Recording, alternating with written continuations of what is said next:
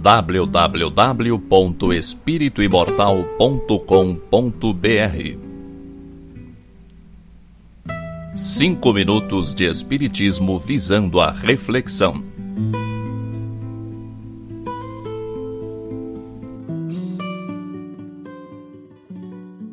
A mulher tem igualado o homem em direitos, responsabilidades, atitudes e comportamentos.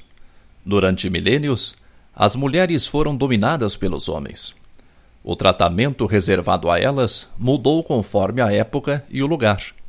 Na Grécia Antiga, a utilidade real da mulher era a procriação. Até sexualmente os homens preferiam seus iguais. Nos povos bárbaros da Europa, a mulher tinha algum espaço, mas sempre subserviente ao homem. Até recentemente, 50 ou 60 anos atrás, a mulher era relegada a segundo plano. Foi no pós-guerra que a mulher se foi libertando, entrando para o mercado de trabalho por falta de mão de obra masculina. Logo surgiu e se popularizou a pílula anticoncepcional, e a mulher se viu livre para se relacionar sexualmente sem o risco de engravidar. Foi uma alucinante e abrupta mudança nos costumes, tão rápida que ainda não conseguimos entender o que convém e o que não convém em termos de liberdade. Essa revolução social não foi planejada, não houve tempo para planejamento.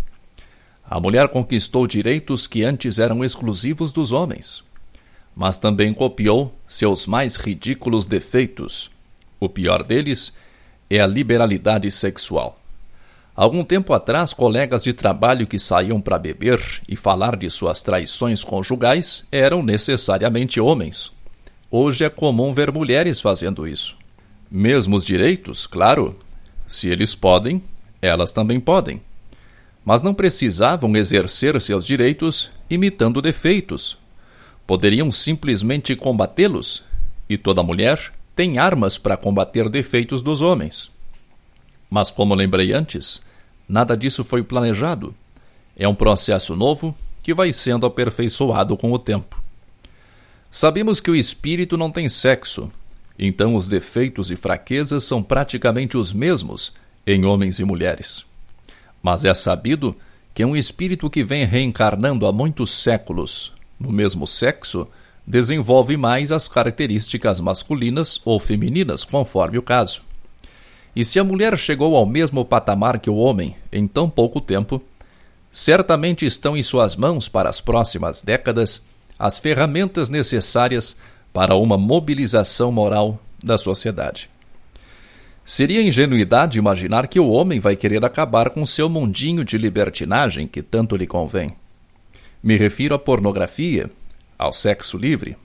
Hoje um homem olha, em dois ou três minutos, mais pornografia do que olhava em toda a sua vida em meados do século passado. É uma pena que tantas mulheres se prestem a esse aviltamento da sua sexualidade.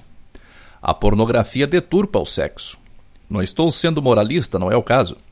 Mas a pornografia cria uma visão deturpada do sexo como uma atividade casual e mecânica, isenta de sentimentos. A vulgarização da pornografia e do erotismo faz milhões de adeptos cativos, escravizados a sensações fáceis. Fora a energia mental, que tão pouco conhecemos, a maior energia com que lidamos é a energia sexual. Com a atenção e o pensamento continuamente voltados para o sexo, há um terrível desperdício de energias. Há uma concentração de energias direcionadas exclusivamente para o campo sexual.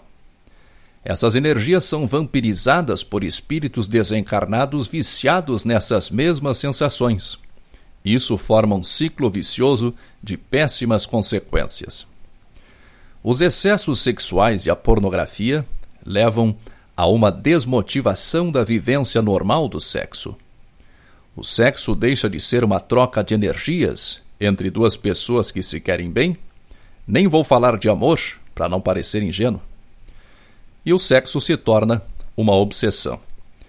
As energias que poderiam ser canalizadas para o amor, para as artes, para o esporte, para toda e qualquer atividade criativa, são tristemente desperdiçadas, vampirizadas por espíritos infelizes. Não vejo como uma mudança nesse quadro possa partir dos homens. Talvez esteja na hora de a mulher parar de imitar o homem em seus brinquedos e assumir um papel moralizador que é seu por natureza e direito.